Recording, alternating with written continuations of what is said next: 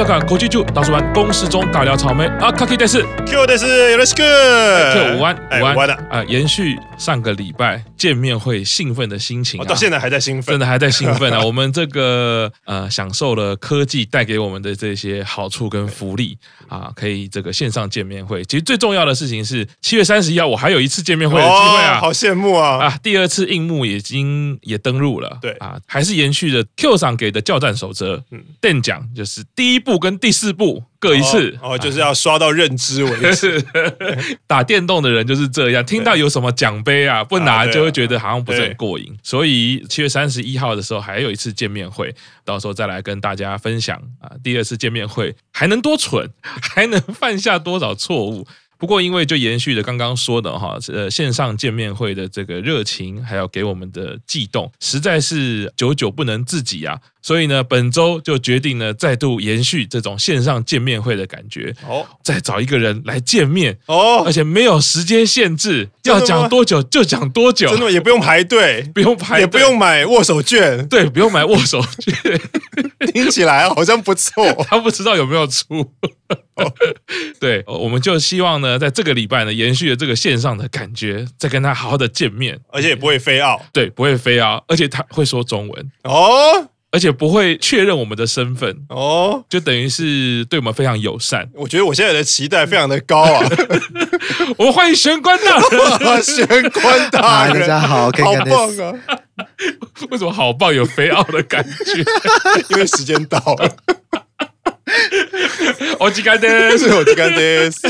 好，那我们谢谢玄关大人。我吉甘德斯，好，拜拜。呃，太过分了，根本是找人家来霸凌他的。好，不能这样子了。哎，玄关大人，好久不见。哎，好久不见。哎，距离上次我们呃 Summer Special 这个夏天 SP 对呃录完也大概其实一个月左右，有没有一个月啊？差不多，差不多一个月，差不多一个月。因为因为呃，我们 Summer Special 是一周放一次啦。啊，对，所以四集刚好放完四个礼拜了。哦。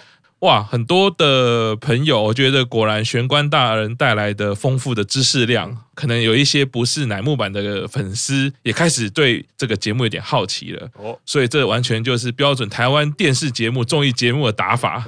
对，车没坏就不要修它，马上再发通告。对，马上再发通告。没有错，没有错哦。哎，玄关大人，你现在那边状况如何？听说那个奥运已经要开始啦。哦，下礼拜啊。星期五晚上嘛，是开始开幕式，但是其实应该这礼拜开幕式之前就会有一些比赛开始陆陆续续进行的。Uh, OK，反正都不能看啊，呃，都不能进场看啊，啊，都不能进场看。现在已经确定是都不能进场看，是吗？呃，可能有一些县市是开放部分观众进场，嗯，但是大部分的县市，像东京这边一都三县啊，北海道是完全。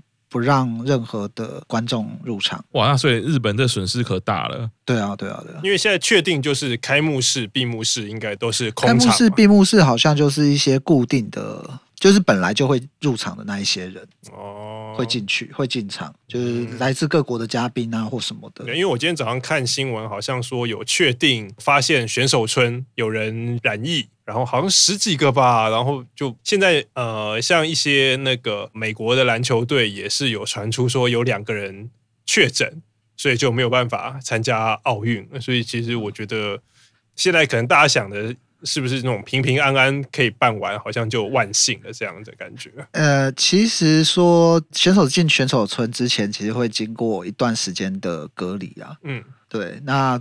呃，就是要做一些测试跟隔离，然后确定没问题，他们才会入住选手村。那举个例来讲，像是南非的橄榄球队，他们在入关的时候全员测试是全部阴性，但是因为他们同机有一个阳性的，哦，所以他们就取消了一部分的行程。嗯，例如他们本来是要去呃九州鹿儿岛那边先先驻地训练一个礼拜吧，那这就取消掉了。嗯，因为。同机有人确诊，所以他们必须要先隔离。哦，所以就取消了这样子的行程。那其他的陆陆续续都会有一些什么，因为确诊没办法来，或者是入境的时候发现有确诊，所以必须要隔离的都有啊。但是比较可怕的是，昨天还传出一个某国的选手偷跑。偷跑落地之后，啊、对，说想想要打工嘛，对不对？可能想要去打工，然后留个纸条说他不想回国了，然后就偷跑。不要找我，那个怎么可能不找？戏剧里面都会这样写，不要找我，怎么可能不找？对。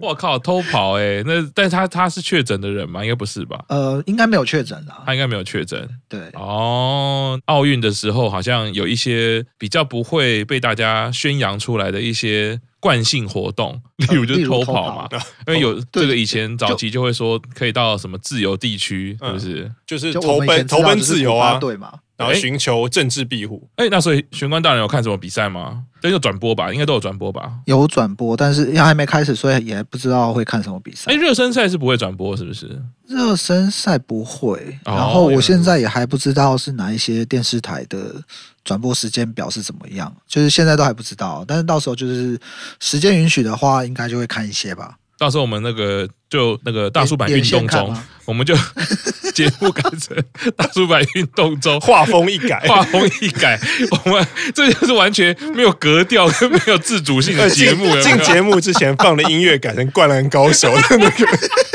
片头曲。哎，我觉得讲篮球也就算了啊，到时候哎，我们现在讲的是鞍马。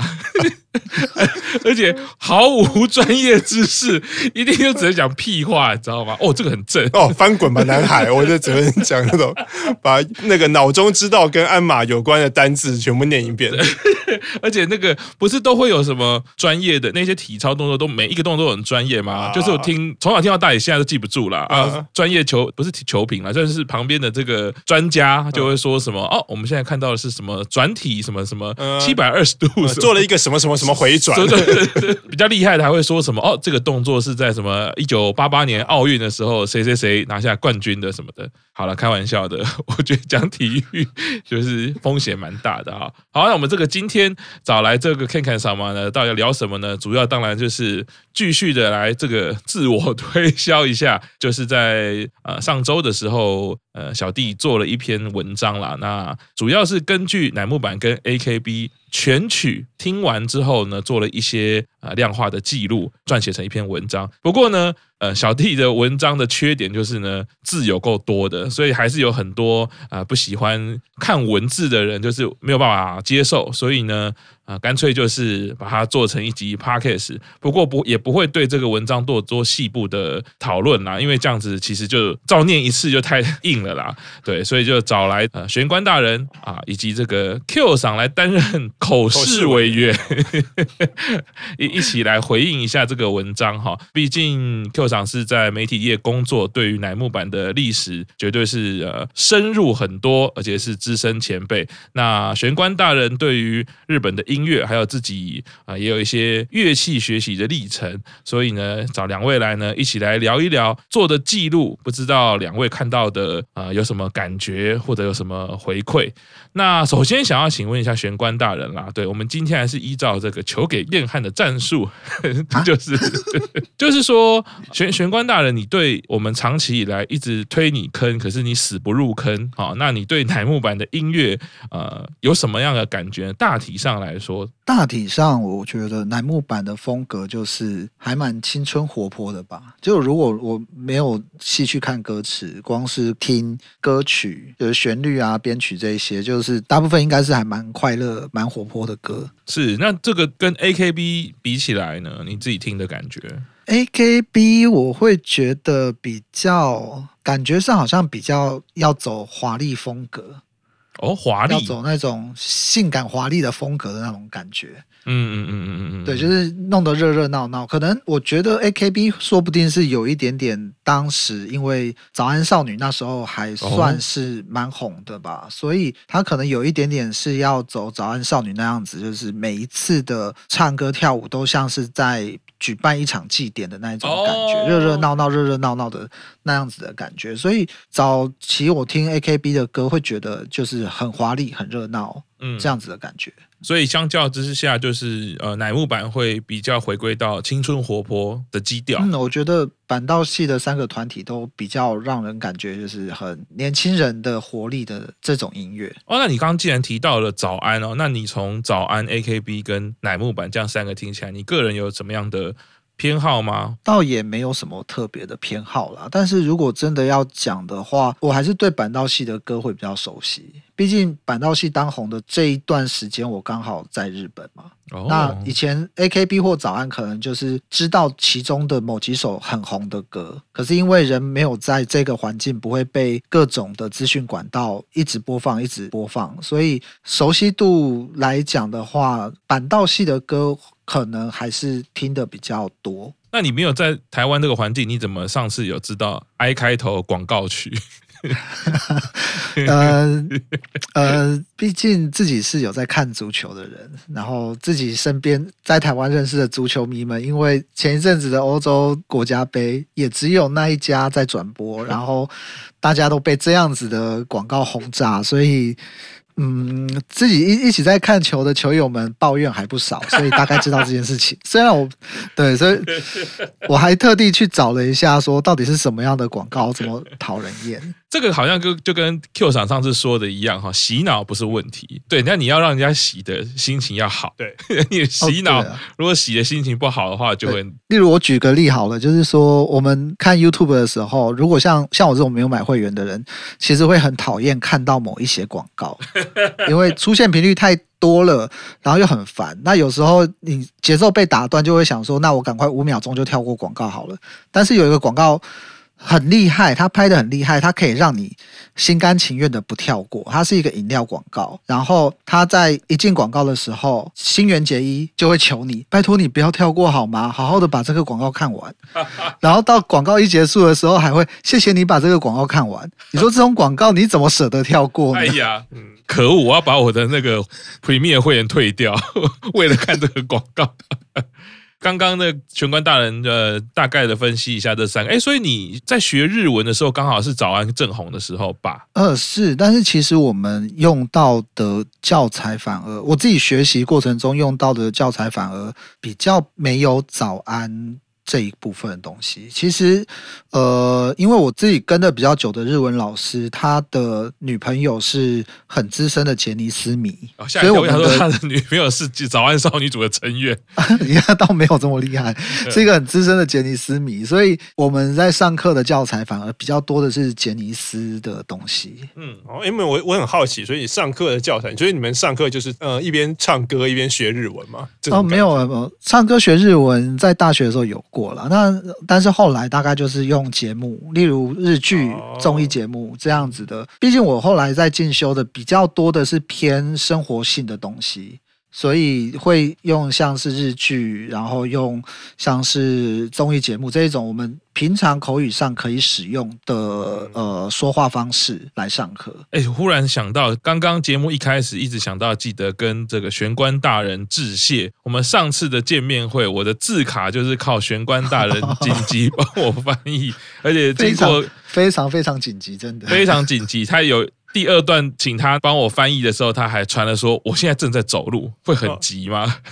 然后我说：“不，人在外面，对，人在外面，对，非常麻烦他。对，而且那个也很感谢你，并没有在翻译里面动手脚，藏了什么不堪入目的字眼。对，所以成员都很开心的跟我这个 say goodbye，这样。”对，那所以可以看到，就是等于是整个日本偶像文化历史，大家呃，其实我写这个文章也有一好一个好朋友，他也是资深的，我大学同学，他是资深的早安跟 AKB 的迷啊、哦，那他也提到了早安跟 AKB 啦，所以从脉络上来看，我觉得日本的偶像文化就不能不提早安啊、哦，那 AKB 当然是我们知道呃所谓的国民天团哦，社会级现象哈、哦。那想要请问一下 Q 赏啦，Q 赏，在我知到的时候，你的脉络，我先知道，呃，你有比较有关注的是从陶草开始，啊，陶对，他草草的音乐性非常的强烈，嗯、然后到现在是当然就是乃木坂嘛。那你自己在对于就是这一些偶像歌曲，你听起来你有什么偏好吗？或者是乃木坂，你有什么特别的感觉吗？哦，因为其实我以前有听过《早安少女》组，哦，哦，那是在两千年出头的时候，两千年左右那个时候。可是后来就可能因为大学毕业，然后当兵，然后进社会，所以就有一段时间是跟那个日本音乐是几乎隔绝的。然后直到后来，大概二零一零年开始，网络兴起，然后又那时候廉价航空也慢慢开始出来，所以你去日本的成本变低了以后，就会开始想说，哎，那以前国高中。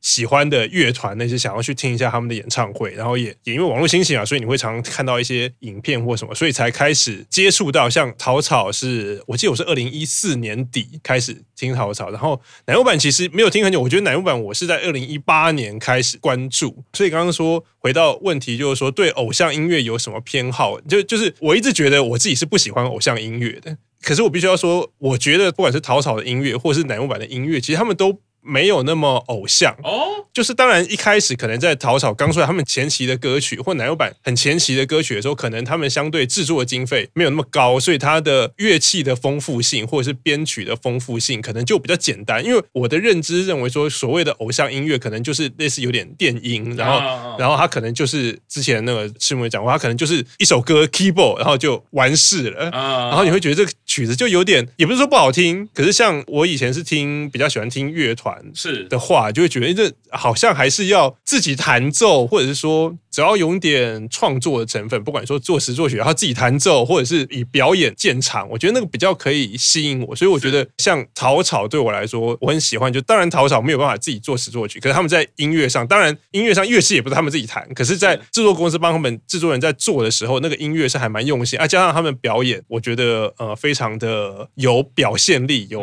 渲染力啊，那是我喜欢草草原因。那乃木坂的部分，当然一开始。就是很肤浅的，完全就是看到脸，觉 觉得很可爱，觉得天哪，这实在太吸引我。然后开始你一边看脸的时候，一边就看他表演，就会慢慢听到听到那些音乐，就发现哎，其实他们的音乐也还蛮好听的。相较于我认知中的流行音乐，当然我日本流行音乐可能没有听那么多，可是相较于你要说台湾的，可能之前有出有一些偶像团体，或者台湾有一些流行音乐，我觉得他们的音乐相对丰富性也高，或者是。感觉比较像我熟悉、喜欢听的那些音乐哦。对哦，Q 上讲到一个我们业内的关键哦，常常有人听到编曲，第一个就是说啊，这经费比较够啊，比可以找比较多人录啊。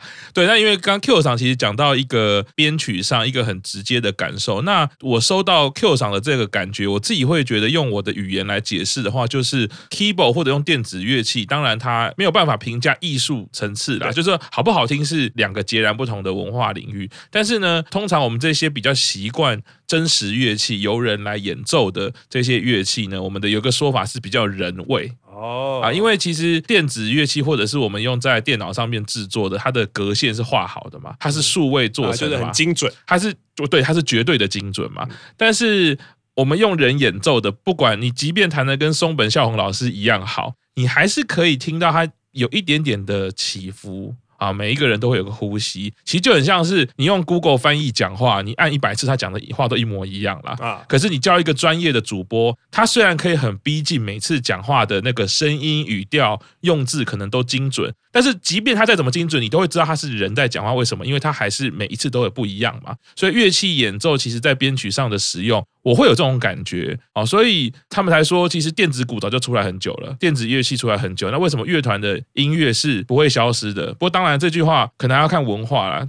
日本是没有问题。你看日本，就是在我的文章写到 BZ 啊、Mr. Children 或者是南方之星，他们这些乐团精神或者乐团为主的音乐作品，甚至一直到地下乐团，他们其实都一直很蓬勃发展。当然不用讲欧美，那个会是一种文化制成的象征。可是为什么它这么麻烦，它还是会存在？因为我觉得那个人味是蛮重要的。当然刚刚讲的啦，就是在音乐工业制成里面有没有预算，当然是一件事啦。我若预算无限大的话，我当然吉他就找松本孝宏老师，啊、但他不一定会愿意来啦。但意思我可以找各种很强的乐手，可以录的比较多。哎，我可以录的很丰富嘛。那你预算不足的状况，像台湾现在也有很多默默在。努力的地下偶像，他们编曲一定是很辛苦的，那就真的没办法，一台 keyboard 能做的就尽量能够把它做掉。对，我觉得这个是这个是无可厚非。那 Q 厂刚刚的感觉大概就说明了在音乐制程上面一个蛮现实也好，或者是蛮常见的一个制程的一些惯例或者是习惯啦。所以说到这个乐团，玄关大人自己也是很听很多乐团，尤其你的爱团是东京事变嘛，东京事变，嗯、对啊，今年才发专辑。那对于乃木坂里面这一些比较乐团风格的歌曲，你有你有听过哪一些比较印象吗？或者是说？AKB 或者是整个偶像文化里面，因为我其实蛮好奇的，自己开始听才发现，他们其实使用了蛮多这种，就是给你听起来像是乐团感的东西。无论是 AKB，那早安我不知道，那你怎么去看偶像团体？但他会使用这种编曲形态的音乐作品？这近可能二十几年来。就不在日本的音乐上面，不管是怎么样的编曲，他们多少都还是会尽量放一些真正的乐器在里面。就算他这一首歌做的是很舞曲风，还是会让人真的去弹一些贝斯、弹一些吉他放在里面。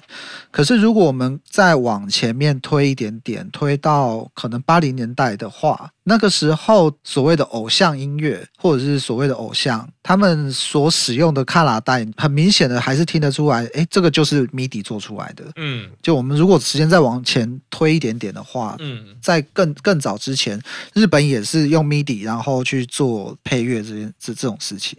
那反而是慢慢的越来越近代之后，大家其实都会放一些真正的乐器在里面了。是，对，就是你在听的时候，不管是说这是哪一个偶像团体的歌，或者是哪一个歌手的歌，多多少少都会听得到一些让我们这种吉他手会有点兴奋的地方，就是说，哎，这边有一段吉他 solo，虽然可能只有四小节，然后也不是很难。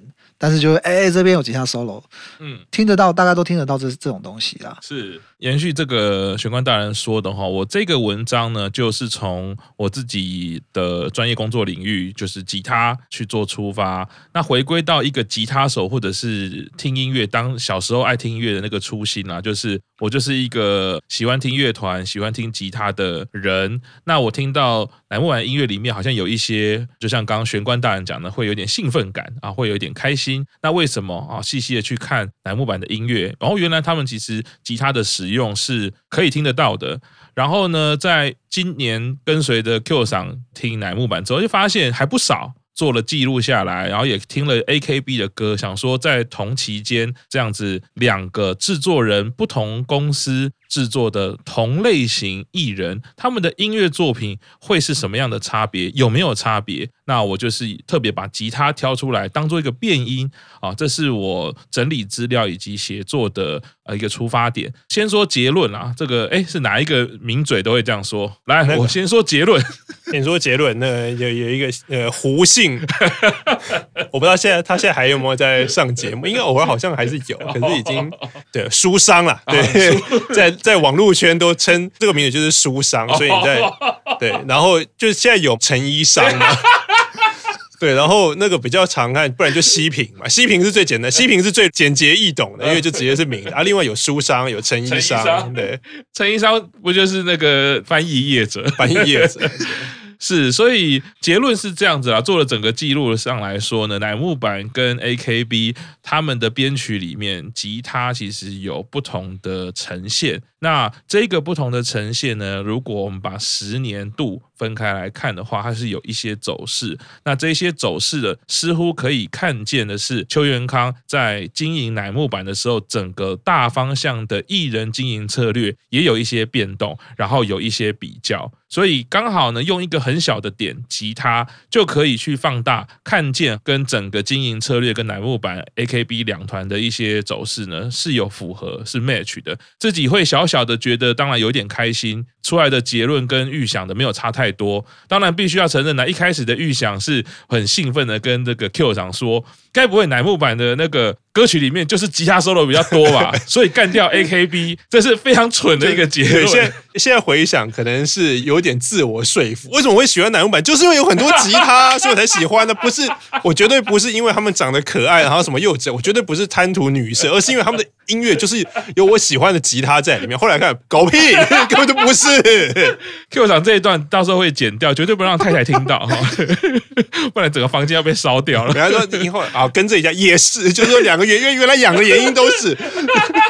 对，所以呢，我自己会觉得这个经验，在先分享，在讨论文章之前啦，我觉得偶像崇拜在两千年左右的时候，其实很多人嗤之以鼻。然后我记得我们系上的教授非常巧妙，他那时候在讲的时候，大家会讲说很讨厌偶像崇拜，偶像崇拜啊，然后教授就语重心长的说一句话：就社会学的分析来说，非常呃迷恋偶像，就是崇尚偶像崇拜的人。跟非常讨厌偶像崇拜的人，在某一个面相上是一模一样的。这个分析在延伸，就是非常非常讨厌偶像崇拜的人，本身一定会有另外一个自己很喜欢的偶像。哦，后来我发现这分析是对的，因为逻辑上应该是说，如果你不不在意偶像崇拜，什么叫不在意？在社会科学的定义就是，人家很喜欢也不关我的事，人家不喜欢也不关我的事。就是我知道这个就是爱的反面，不是恨，而是冷漠。对对对对，没错。所以当你比如说，哎，怎么会喜欢某某团呢？拜托，他们那个音乐怎么样？你发现这种粉讲这种话的粉丝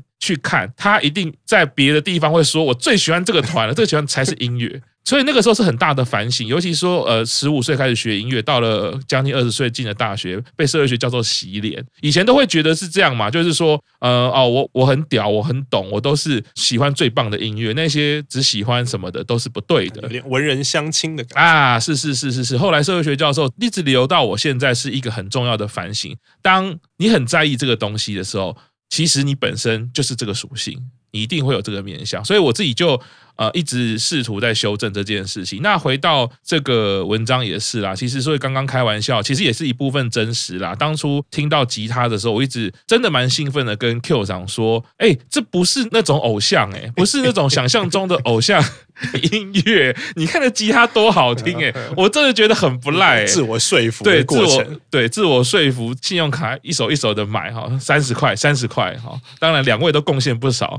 这玄关大人在一这。今年的早上会默默的什么都不说，就传了一个连接，然后就很冷漠的说：“新出来的艺人，新出来的歌。”啊，下一张就是我的截图，买了。好，那我们这边先休息一下，下礼拜继续大叔办公室中。